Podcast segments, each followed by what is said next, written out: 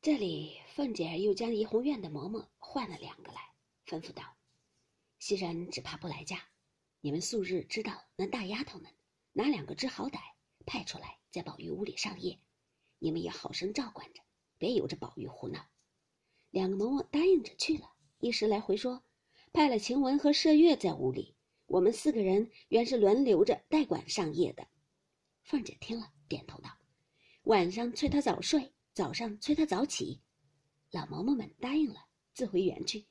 一时果有周瑞家的带了信儿回凤姐说：“袭人之母夜已停床，不能回来。”凤姐回明了王夫人，一面着人往大观园去取她的铺盖妆帘。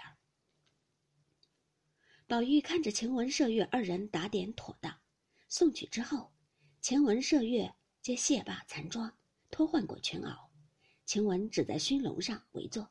麝月笑道：“你今儿别装小姐了，我劝你也动一动。”晴雯道：“等你们都去尽了，我再动不迟。有你们一日，我且受用一日。”麝月笑道：“好姐姐，我铺床，你把那穿衣镜的套子放下来，上头的华子划上。你的身量比我高些。”说着，便去与宝玉铺床。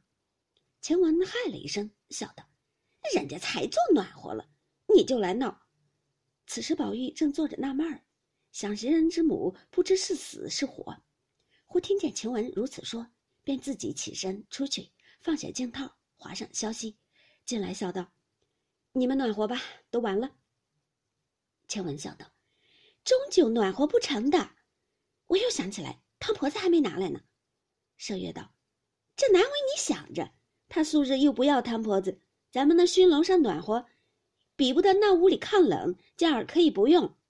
宝玉笑道：“这个话，你们两个都在那上头睡了，我这外边没个人，我怪怕的，一夜也睡不着。”晴雯道：“我是在这里睡的，麝月往他外边睡去。”说话之间，天已二更，麝月早已放下帘幔，移灯烛香，服侍宝玉卧下，二人方睡。晴雯自在熏楼上，麝月便在暖阁外边。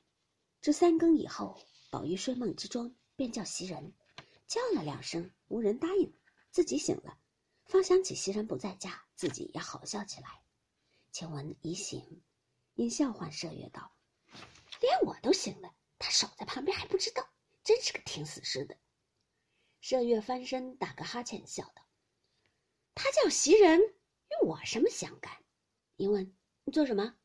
宝玉说：“要吃茶。”麝月忙起来，单穿红绸小棉袄。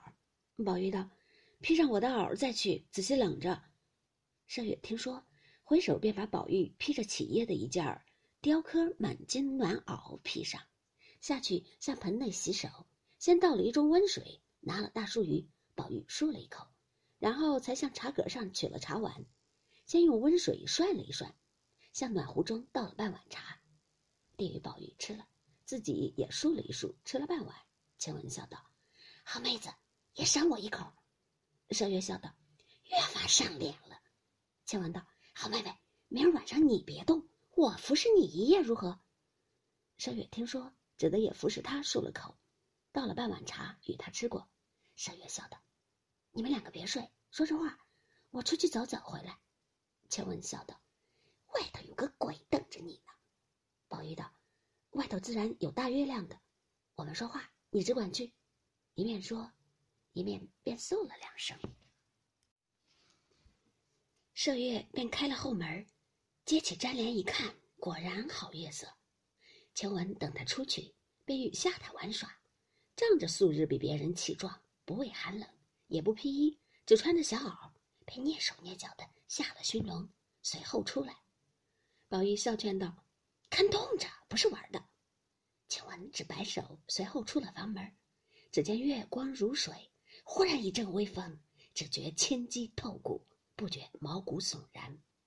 心下自私道：“怪道人说热身子不可被风吹，这一冷果然厉害。”一面正要下射月，只听宝玉高声在内道：“晴雯出去了。”晴雯忙回身进来，笑道。哪里就吓死了他，骗你惯会这些些事是老婆汉相的。